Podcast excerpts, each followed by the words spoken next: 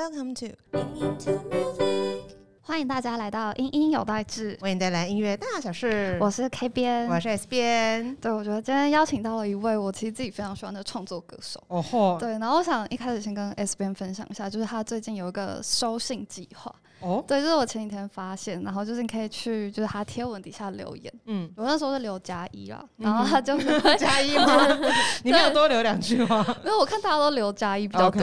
啊，你说要保持队形这样 子，对，保持队形。OK，然后我就有收到，就是他 IG 私讯我的信，呃，不是，就是小短文，对，然后就是里面有个连接，就可以连到他的在 Gmail 上面的信。对对对，然后就是我觉得非常棒，然后还有就是在 IG 里面小小告白，就是说他的专辑我已经三刷。对，天哪，我感我现在感受到你的爱扑面而来，对，我的爱扑面而来。对，然后是他在信里面就是有提到一句话，我觉得很鼓舞人心。嗯，对，就是他有提到说，原来纯粹的去感受，跟着心的指引就够了。嗯，对，所以我觉得凭着这句话，希望大家也可以去收信。哦，我觉得能够让生活有满满能量。对，那今天很开心，就是我们邀请到这位歌手叶颖，让我们一起欢迎他。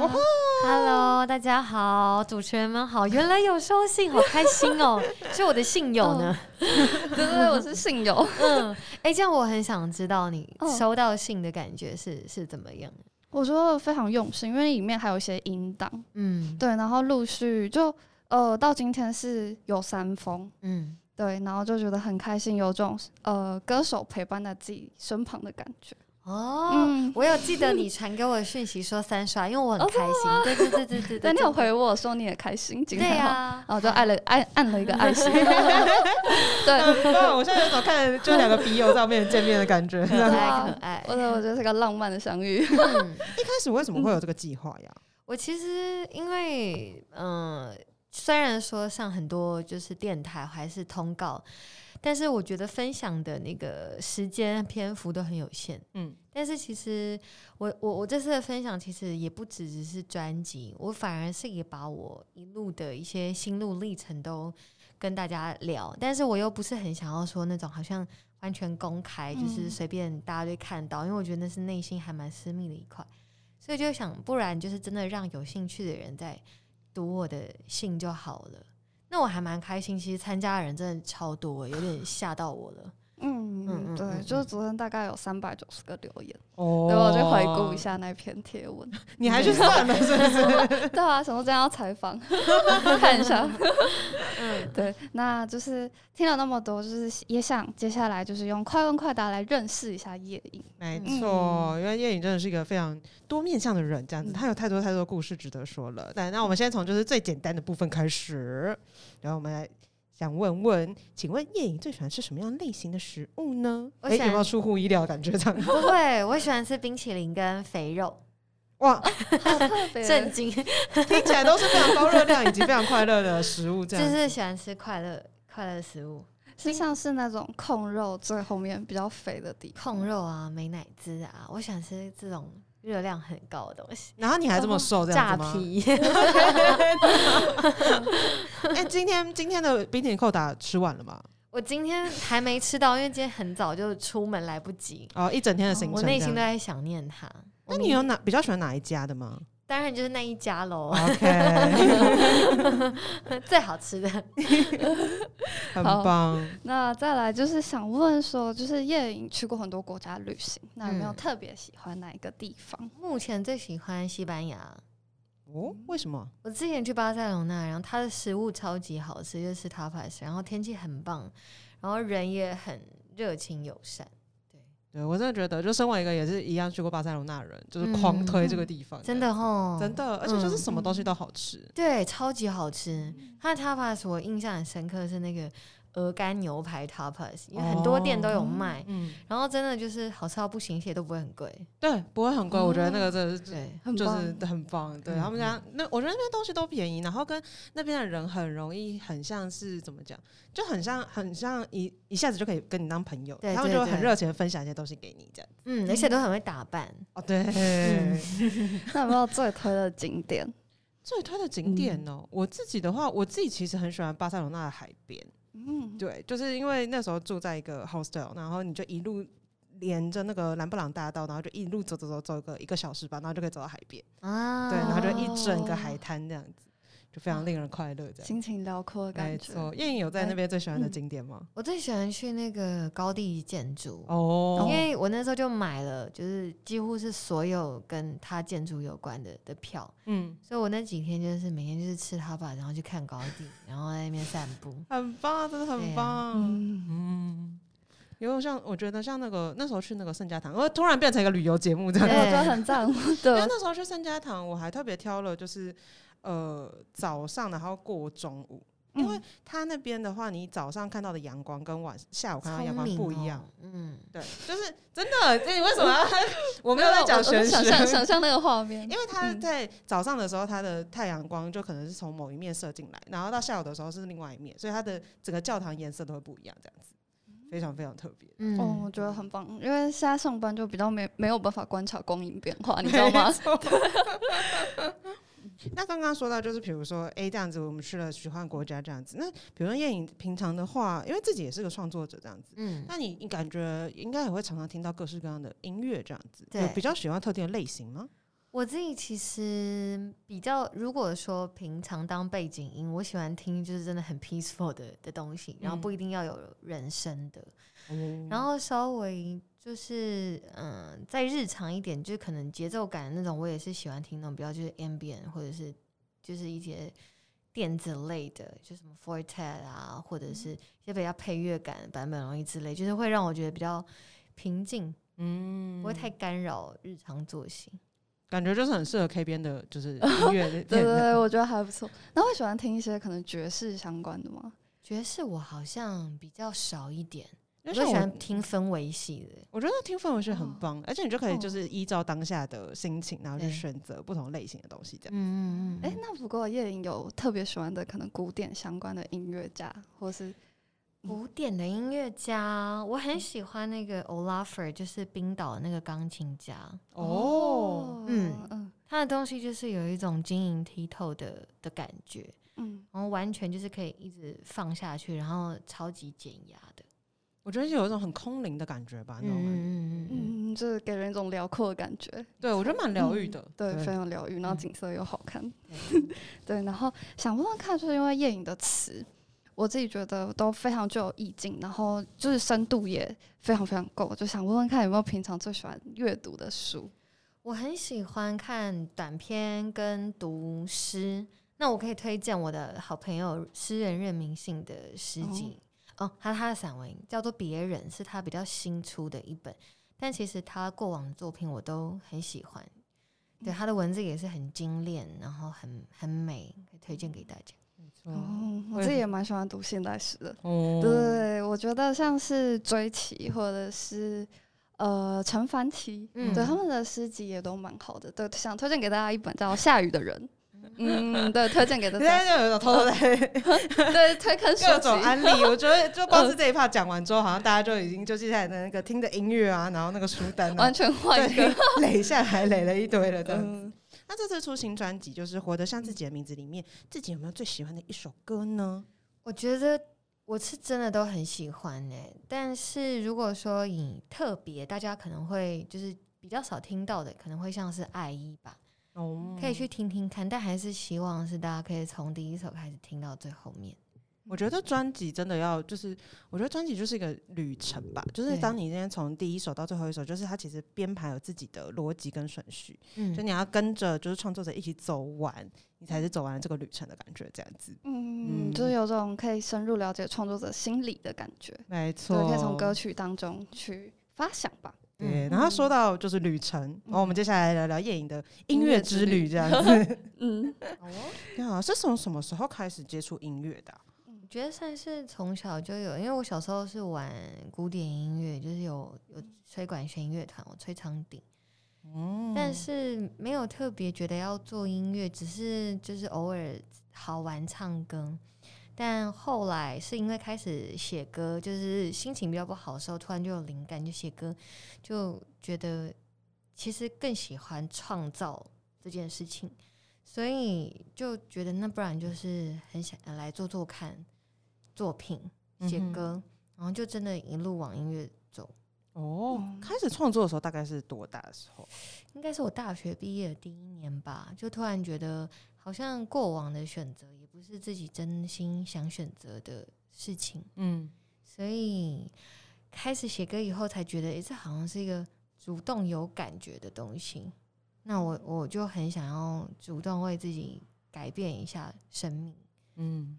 那在就是开始创作之前，就是有想说可以参加一些歌唱比赛啊，嗯，或者是类似的可能音乐创作相关的东西吗？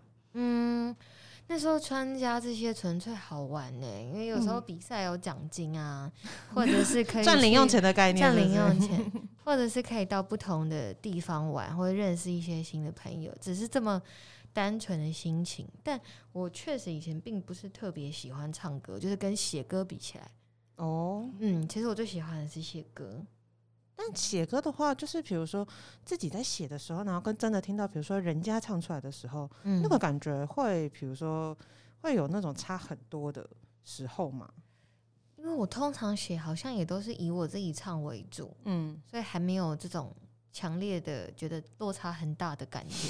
嗯，所以就是期待大家可以 cover 我的歌，我来感受一下，哦，感受一下大就是大家唱的不一样版本会怎么样，这样子。对啊，我觉得有一种在创作里面，好像会开始创作之后，感觉就会比较自由的那种感觉吧。对对，因为我觉得，嗯，讲刚刚讲到说，比如说在管弦乐团的话，因为就是你的，因为像我之前也是参加管乐团，然后就会是你的你练习的曲目，然后甚至你连你练习的步调，嗯，就是都是要被固定好的，因为你就是跟着大家一起走这样子。嗯嗯，对，而且我觉得创作其实也可以更了解自己啊。没错，对对，就在迷惘的时候。嗯，可像那个时候这样子开始创作之后，听说你是在大学的时候就发片了。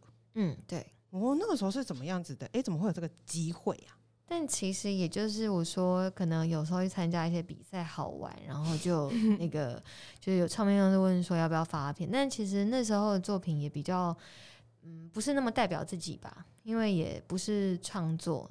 但就是一个还蛮好的经验，去感受一下，就是做唱片是什么什么样的状态。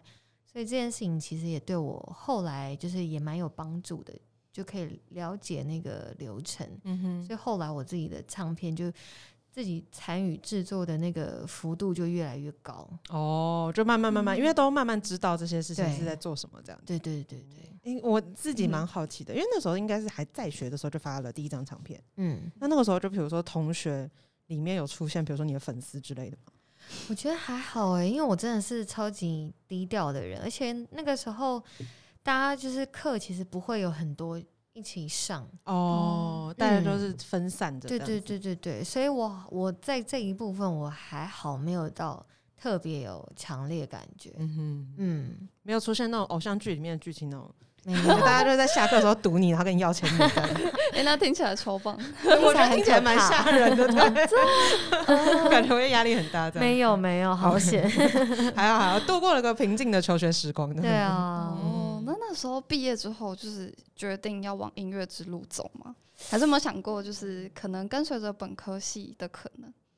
本科系因为念政治系的话，其实好像也就是比较可能公务员嗯之类的路嗯。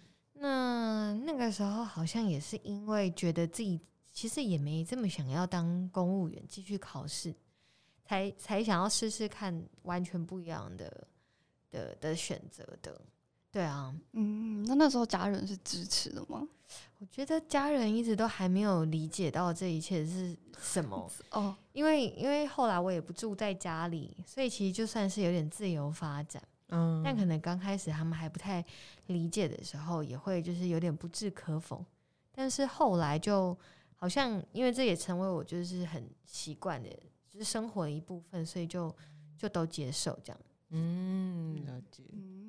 对，那因为其实我觉得要单纯靠音乐，可能生活就是其实，在生计上面就是也是要有一些考量。因为我那时候大学念音乐系的时候，其实现在蛮多同学都是同时有可能打工，然后对身兼音乐老师这样的身份。那你那时候会就是有除了音乐之外，还做了什么样的工作吗？确实，完全因为音乐就是有点抽象，就是一个 freelance 的状态。嗯嗯。所以，我我那时候最一刚开始，其实也就是有去什么唱片行啊，或者是或者是去那种音乐工作室当助理啊，等等，就是这些相关的事情都会做。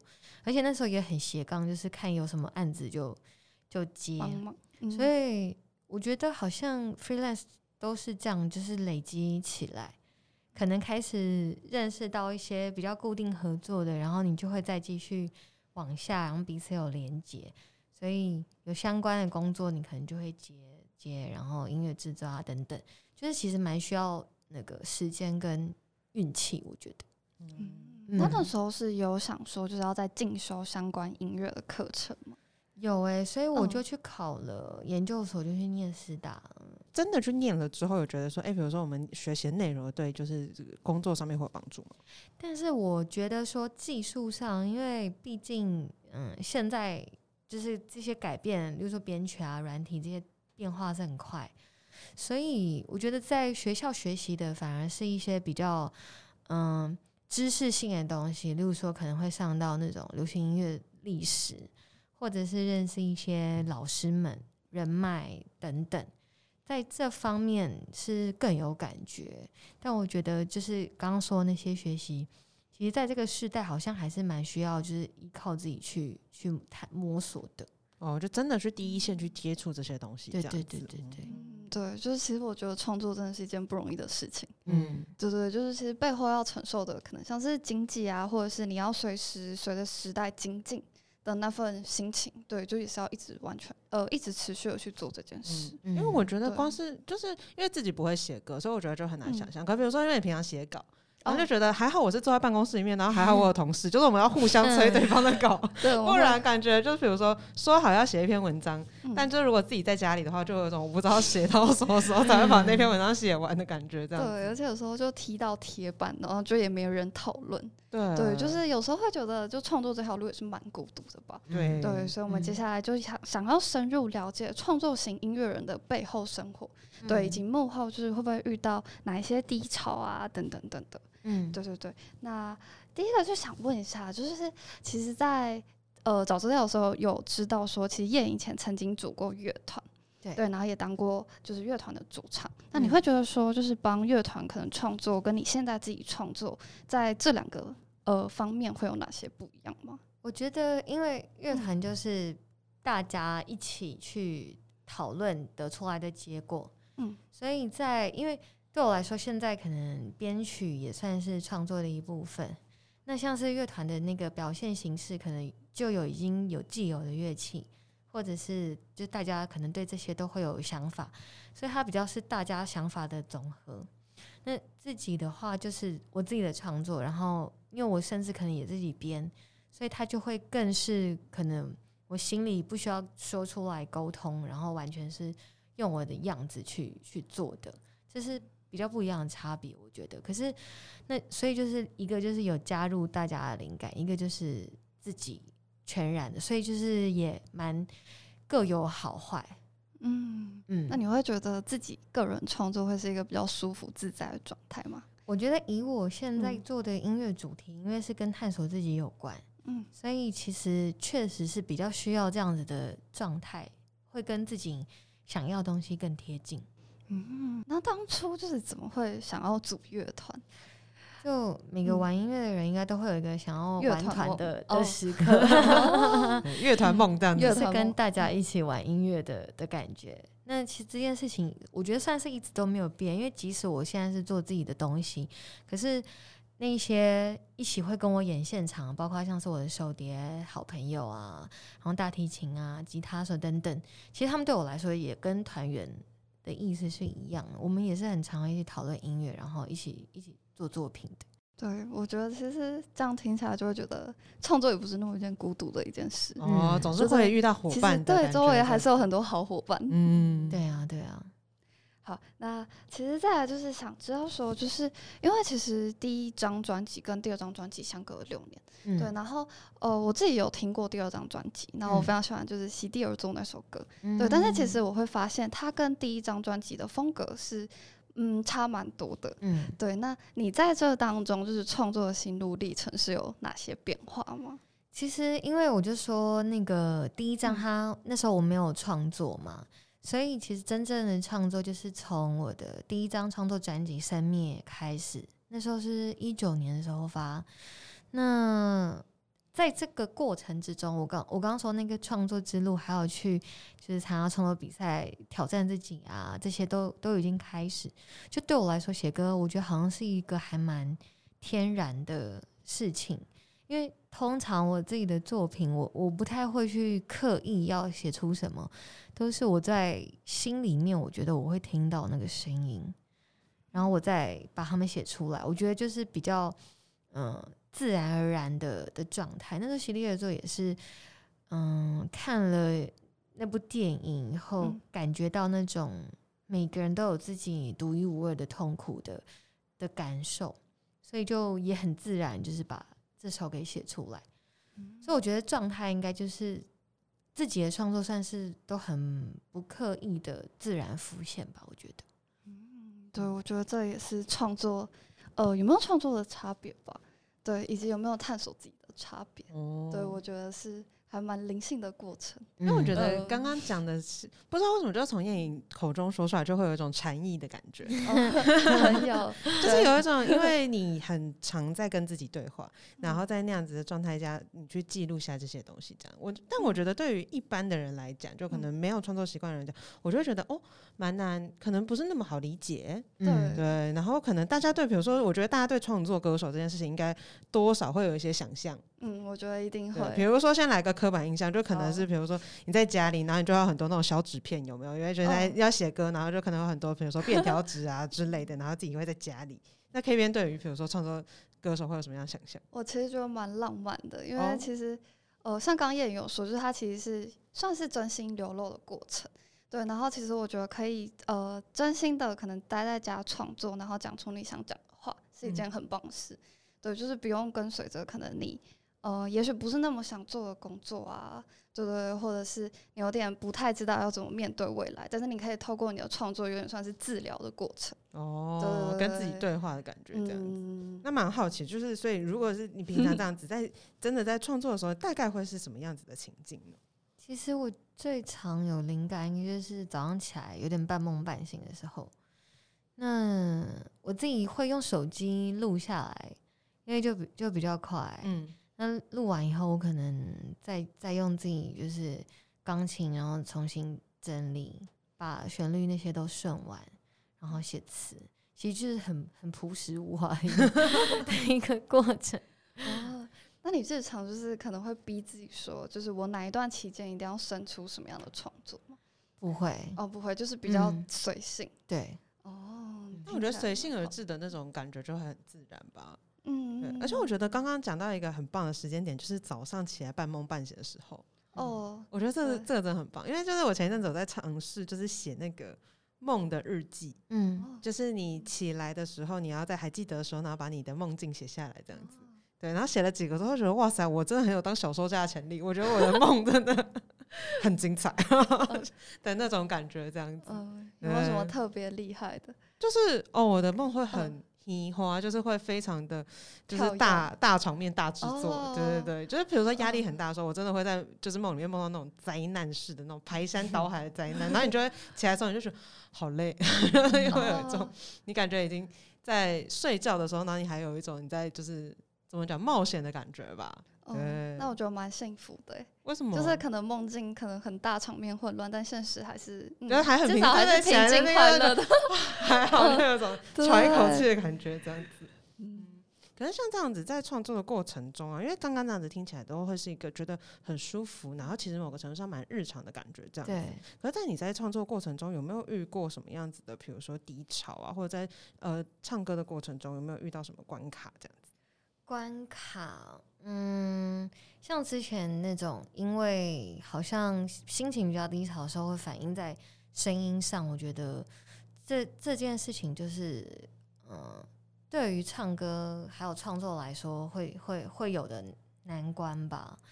然后，嗯，其他我我我觉得还好，是我我自己真的算灵感偏多人，可能我想法本来也就多，嗯，所以。我好像不会觉得说，就是有就是完全写不出来的的时候，但我我现在对于创作的态度，就是因为我觉得创作应该就是真的有想要说什么时候再写，就不会在这部分我不会很强求说我一定要做出什么来，因为那个就好像不是这件事情的初衷了。嗯，对，嗯，我觉得如果没有特别想说的话，还硬要写的话，我觉得就只是把一些琐碎的东西组织在一起的感觉，这样子。对，我觉得有时候好像真的会有这种，就是例如说听到一些歌，你会觉得好像是硬要。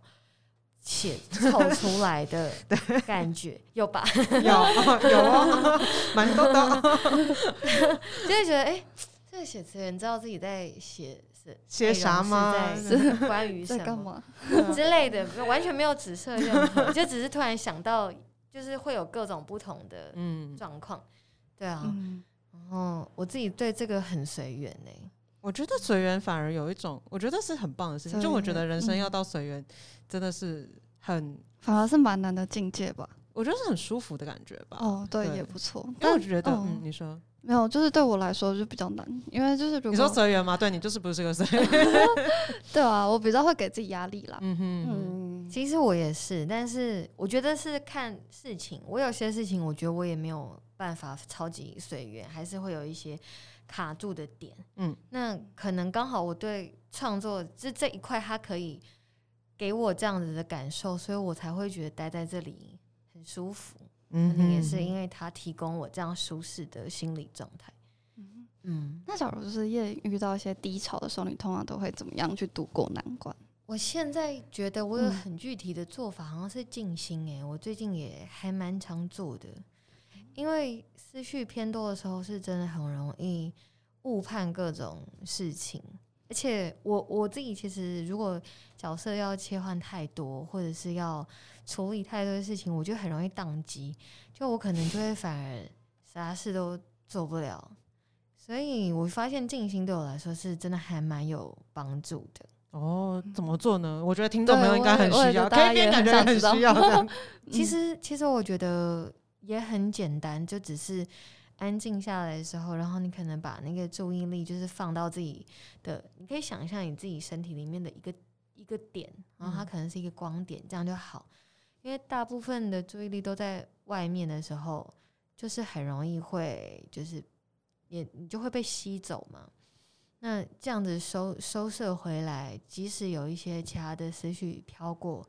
我觉得都会有一些，比如说你可能正在卡的事情的灵感，一些解答会出现。对我来说，好像是这样。嗯，我觉得现在人压力大，都可以试一下。嗯，我觉得是，而且真的有，我觉得有的时候甚至时间不用长。嗯，就是有的时候，因为我自己啦，我不太，我是不太确定夜影就是平常做这件事情的时间。就是我觉得有的时候，只是一天你可能空个十分钟、十五分钟。然后你好好留一段给自己的时间，这样子，我觉得其实就蛮好的。这样，对，我觉得像是瑜伽还有冥想，就是我觉得也蛮类似这样的概念。对，就非常推荐大家都可以试试看。没错，那我觉得像刚刚那样讲完啊，就是哎，我们这样子其实是一个很舒服的状态。我觉得像这一次就是叶颖的专辑，就光是这一张新的专辑，我觉得光是。名字我就非常非常的喜欢。嗯，那你觉得就是名字会有想到什么吗？就是我就开始思考我的，就是我是应该说叶颖的专辑，我们还没有跟大家讲，就是他的专辑名称叫做《活得像自己的名字》。然后我那时候在看到这个专题的时候，我就有一种觉得他会给我一种反问自己的感觉，就会在想说，嗯，那我现在有没有活得像我自己的名字？然后跟我如果活得像自己的名字，它到底应该是一个什么样子的感觉？哦，这样。对，因为像我自己，我自己有个非常非常特别的姓，但我不要告诉你们。然后小时候就是因为你如果有很特别的姓，其实很容易会被，比如说开玩笑啊，什么什么之类的。然后你其实会，比如说，呃，会挣扎，然后你会想要就是假装你不是姓这个姓之类的。对，然后会有一种怎么讲抽，就是会有一种抽离的感觉，然后你会抗拒。嗯嗯，然后我觉得那个感觉就是抗拒名字这件事情本身对我来讲，跟抗拒某部分自己其实有点像。哦，嗯，对，因为就会觉得就是就是我不想要成为那样子的人，然后我我想要成为什么什么之类的那种感觉。然后我觉得这种东西在那种青春期或什么之类的时候就更。特别明显，嗯，因为就会是有一种全世界，我觉得也不可可能不到全世界，可是就是你的同才会有一种，比如说大家都应该长成什么样子，然后他们会有一些标签，然后你如果没有在这个里面，你感觉就会很怪，嗯之类的。然后我觉得那种东西就会你有挣扎，就是一方面可能很想要这样，一方面又不想要那样，就会很矛盾吧。嗯，然后是慢慢慢慢在你成长的过程中，就可能是跟自己的对话，然后跟比如说你有很好很好的朋友之类，然后在这种流动过程中，然后找回自己的感觉，我觉得是很不容易的。哦，对，很赞。然后就是我光是看到专题名称就想到，但我那时候真的会这样子，然后就有一种觉得，哦就是比如说到现在这个年纪，然后跟经历过这些事情，然后我就觉得，哦，那我有没有活得像我自己的名字？我觉得好像。有那么靠近的感觉了，嗯，至少是自己比较舒服的状态，这样子，嗯，听起来很好啊。没错，那你就是对这个专题名称你有什么样的感觉？我是有想到尼采的，就是他有一个很有名的是精神的层次，嗯对他就是在他的著作里面就有提到说，他觉得人类的精神层次是三个演化的过程，对，他是先从骆驼，然后再到狮子，最后就是婴儿。对，那其实你到最后那个阶段，最重要就是强调，你希望你能够有自由的意志，然后活得像自己的名字。我觉得是蛮像那样的概念。我不知道这个，这好棒哦！对，可以传给我吗？可以 对，可以，就觉得嗯，蛮棒的。嗯，对，所以就很想问问叶颖说，嗯，怎么会想要取这样的名字呢？我觉得听你们聊这个好棒哦！你们大家可以多讲一点话，我听就好。因为我觉得你说到那个像自己的名字的那个跟自己名字的关系，还有喜不喜欢自己这件事情，其实它也也算是我在定这个名字的时候的感觉。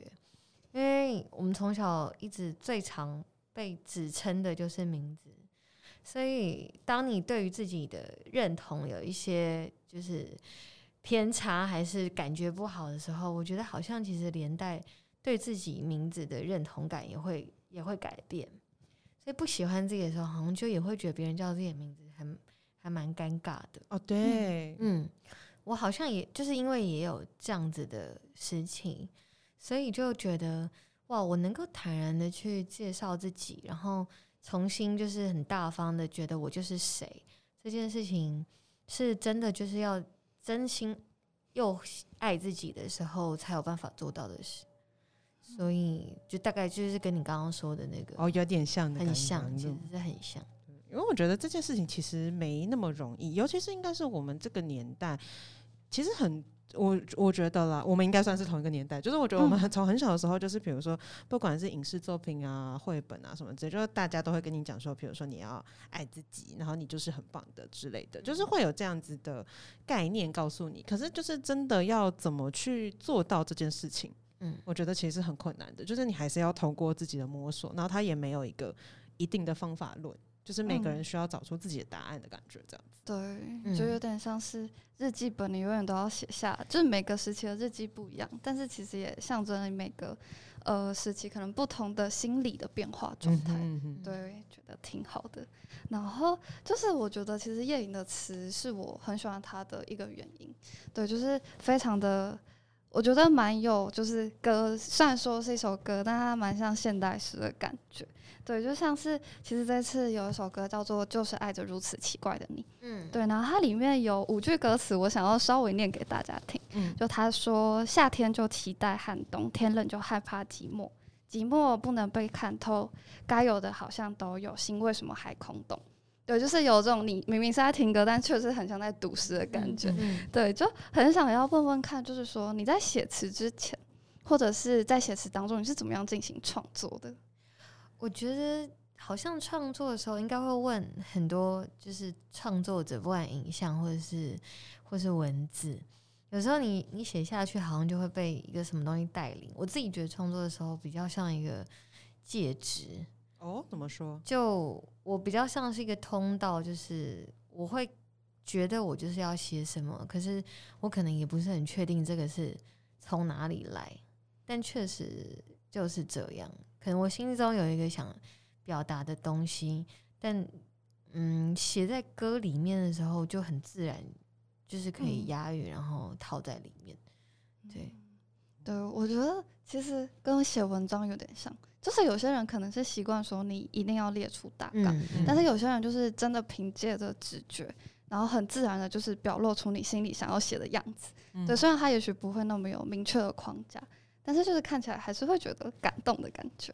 我觉得有的时候反而是那种，就是你没有特别拟大纲，然后你真的是，嗯，就是你有心里面有想说的话，然后你把它写出来的那个东西，我觉得更容易会触动人的感觉，因为那个东西很真实。对，我确实是比较偏直觉派一点，也没有什么方法论可以提供给大家。今天今天没有那个创作小教学，没有。对，但我觉得可以试着用意境性、意境化的方式思考，也蛮好的。嗯，对。而且我觉得应该是这样子写完之后，我觉得有一种，我觉得因为像刚刚讲的那一首，你把它讲掉了。我们我们之前没有蕊这个部分，但因为就是本来要说这张专辑里面最喜欢哪首歌，然后这是我的两首歌的其中一首。哦，真的吗？对。然后因为我一直觉得这一首歌很温柔，嗯，对，就是有种很温柔的感觉。因为就是中间有讲到说，就是能成为你的枕头，然后让你能够依靠我这样子。嗯嗯。然后有一种，我觉得应该是听这首歌的时候，有一种会被接住的感觉吧。对，然后那种感觉就会有一种觉得很安心，我觉得是一种安心的感觉，然后就觉得很棒这样子。然后刚刚说除了就是词之外，其实叶颖的曲子里面也会，就是因为在作曲跟编曲里面，其实都有很多很多巧思，嗯，然后里面也会用到一些其实大家平常不见得会那么熟悉的乐器，嗯，我其实蛮好奇说，哎，你在里面都是怎么样去想说我要加入什么样子的声音，然后怎么样的元素这样子。我其实也，我觉得编曲也是创作一部分，就是有那个画面以后，然后去找我想要的音色，所以捏乐器也就只是我把我想要的音色就是具体实践出来。嗯，那那些乐器，通常你一开始是怎么样去接触到那些乐器的？我其实要么就是上网到处乱听，或者是就是也是那个编曲软体里面也会有很多。音色，我就一个一个慢慢听，有时候一听可以听个半天一天，哇，好快乐，有一种快乐的感觉，这样子。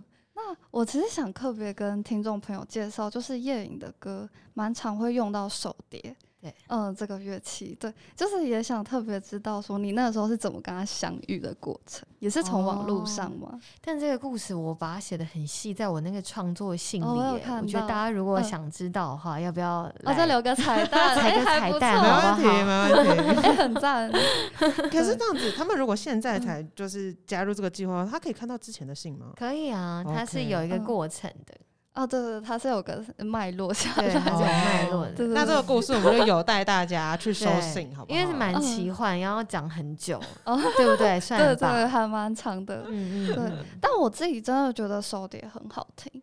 对，就是我觉得也在这边就是介绍这个乐器给大家。对，嗯。然后在这首这一张的专辑里面，我第一首听到其实是催眠，嗯，然后就是催眠听到的时候就觉得哇哦，这感觉很，我觉得有点。玄幻吧的那种感觉，就是对对对，然后它里面其实还结合了非常非常特别的元素，我很就是可以请叶颖跟大家说说看你这首歌的创作故事吗？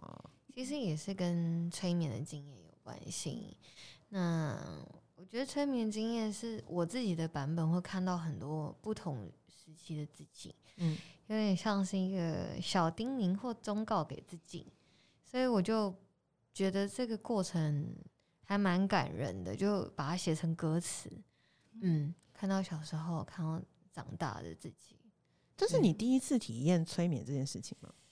对，就是其实我第一次催眠也是那个任明信帮我做的哦，因为他也是催眠师。对啊，嗯。S 边会想体验看看吗？非常想体验，但就是因为非常想体验，所以我就很 很好奇这个后面的故事这样。哦，就是哎，它会是一个什么样子的感觉？其实它也不是那种钟摆式的，嗯哼，叫你就是像电影一样，其实晃来晃去，不是那样。没有，其实就是眼睛闭上，他会给你一些引导，可能带你就到某一个时空，嗯，然后你自己讲出来的话，可能也偏是你的潜意识在给你。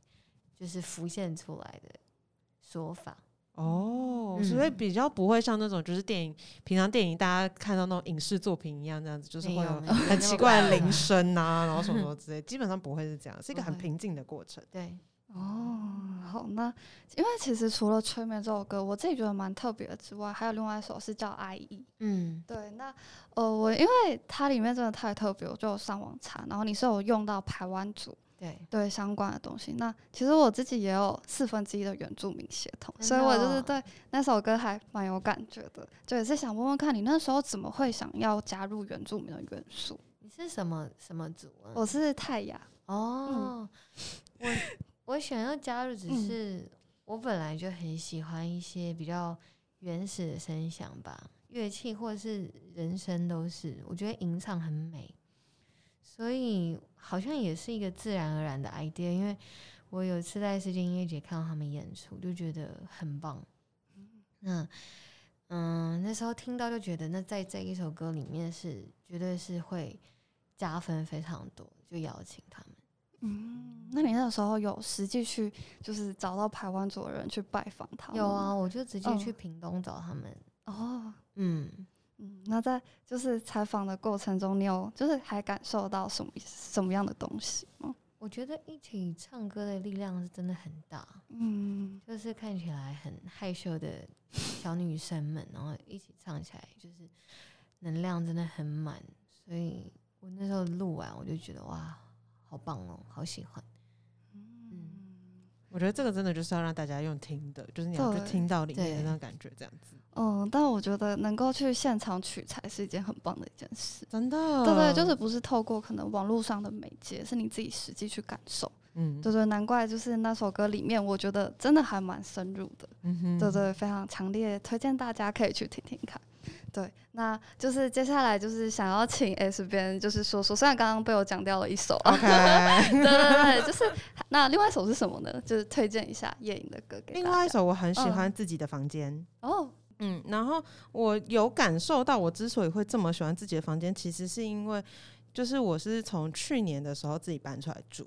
嗯，然后因为我之前我小时候跟我弟弟是共用一个房间，所以某个程度上你的确是没有任何，比如说私人空间。嗯然后我之前就是之前在家里的时候，你只是觉得这件事情很烦躁，因为 就是你空间不够大，东西不够放。可是等到你真的出来的时候，你拥有一个自己的空间的时候，你会觉得那个跟自己相处的感觉是很难。